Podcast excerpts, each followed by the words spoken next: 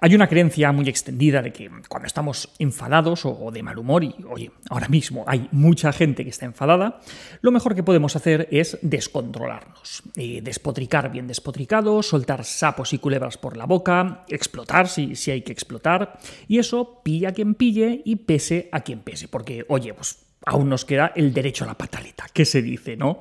Y así, pues oye, al menos pues, nos quedamos a gusto.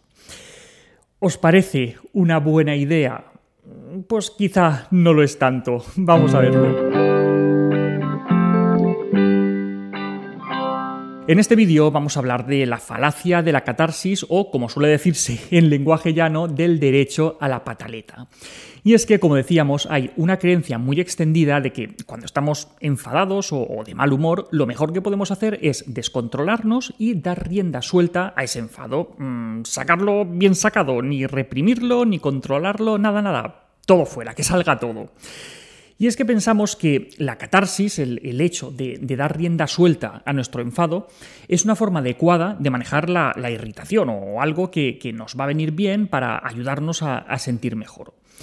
Pero la realidad es que esto no tiene por qué ser así y de hecho nos puede acabar acarreando más consecuencias negativas que positivas.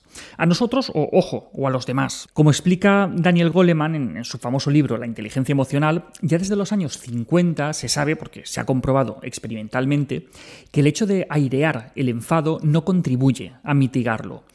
Hay circunstancias en las que puede estar bien y, puede resultar de, utilidad expresar abiertamente nuestro enfado. Por ejemplo, pues cuando se trata de comunicar algo directamente a la persona que es la, causante de, de nuestro enfado, cuando ese enfado sirve para, restaurar la autoridad, el derecho, la justicia, o cuando esa expresión del enfado pues, consigue cambiar la situación que, que nos molesta. Pero una dificultad es lograr expresarnos sin extralimitarnos, esto es, siendo asertivos, educados y respetando los derechos de la otra persona.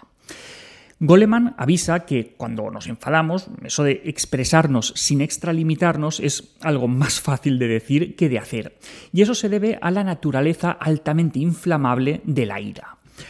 ¿Qué es lo que suele pasar? Pues que a veces queremos decir algo de buenas formas, pero si estamos enfadados es muy fácil pasar de la asertividad a la agresividad. Podríamos decir que si ya están saltando chispas, es fácil que entonces prenda la llama. Y volviendo al, razonamiento de soltarlo para sentirte mejor.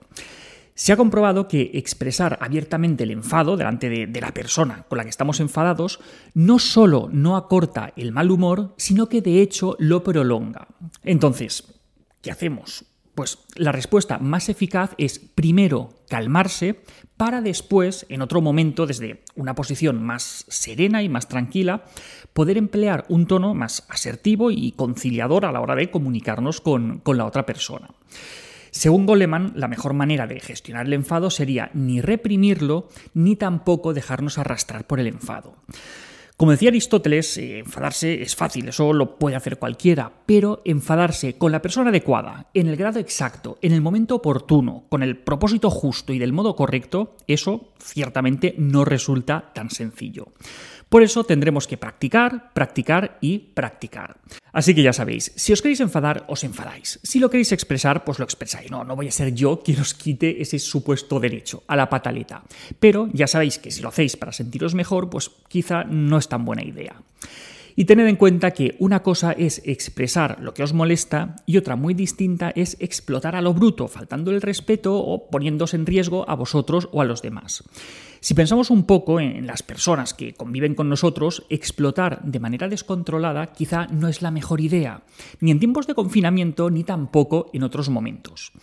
Además de nuestro derecho a la pataleta, está el derecho de quienes nos rodean a tener la fiesta en paz. Entonces, quizá sea útil cambiar en nuestra mente ese discurso del derecho a la pataleta por el de la responsabilidad de dominar nuestro mal humor, por nosotros mismos y por quienes nos rodean, porque es muy pesado convivir con una persona que está siempre enfadada o de mal humor, y seguro que ninguno de nosotros queremos ser esa persona con la que es tan complicado convivir. Y hasta aquí otra píldora de psicología. Si os ha gustado, no olvidéis compartirla.